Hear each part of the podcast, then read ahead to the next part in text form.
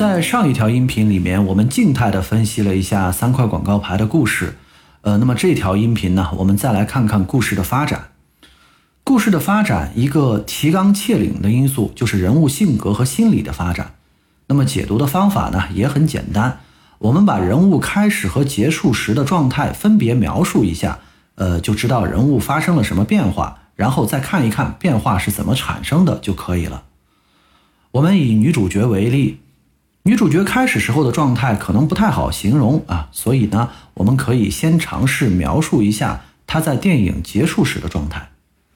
女主角认为他们要去杀的那个军人，不管怎样都犯了奸杀焚尸罪，而由于这个人受到军方保护，法律没办法惩罚他，所以她要冒着被法律制裁的危险去伸张他认为的正义。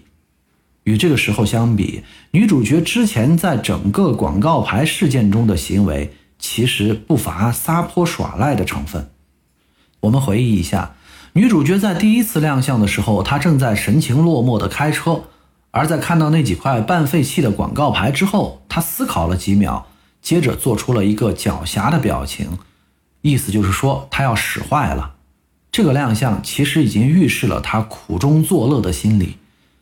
命运如此残酷地捉弄了他，给他安排了这样一个困境，把他的人生全毁了。那么他就要去发泄，去捉弄其他人。后来。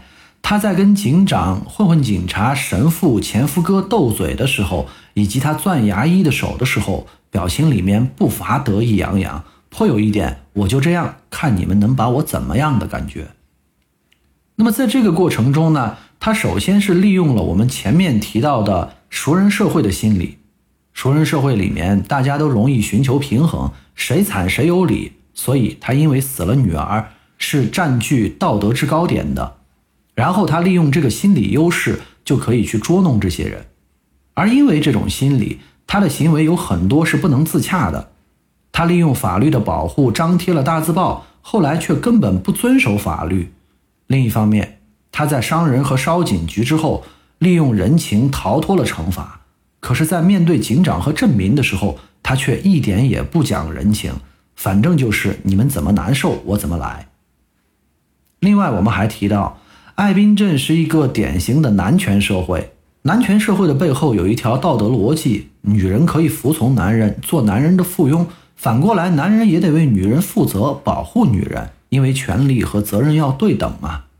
因此呢，女主角的女儿被奸杀，看起来好像就是男人们没保护好女人，凶手又找不到，就是男人们没办法替女人报仇。所以这个时候，当地的男人可以说是非常尴尬的。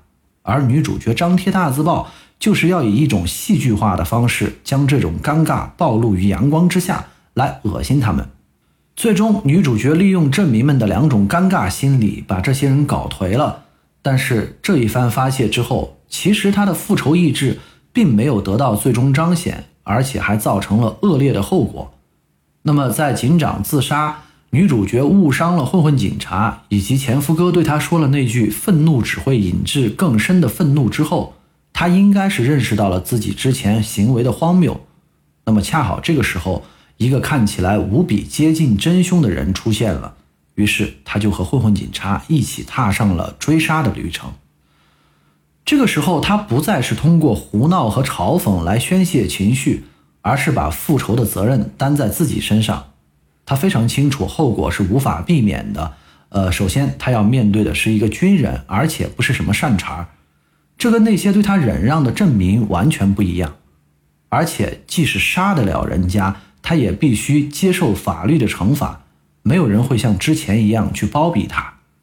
那直到此时，他才表现出一些视死如归的气概。这个人的形象呢，也高大了起来。那到这里，我们再回味一下“愤怒只会引致更深的愤怒”这句话。话虽然是这么说，但是电影的剧情给我们表现的却是每个人的愤怒都得到了宣泄。混混警察打了红头发小哥，前夫哥烧了广告牌，女主角烧了警局，然后每个人才清醒过来，才能往下走。所以，这部电影要表达的另外一个意思。就是社会矛盾如果得不到解决，就会最终爆发。那么，对于三块广告牌的解读，我们就说到这啊。呃，本期呢，我们主要强调了分析语境对于解读一部电影的基础性作用，呃，包括我们最后解读女主角的人物性格发展，也是基于对语境的分析。呃，那么当然，这个解读的过程中还用了很多其他的方法，我们在以后的节目中呢会陆续提到。呃，那么今天的节目就到这里，我们下一期要说的是影迷们特别喜欢的《肖申克的救赎》啊，我们星期五再见。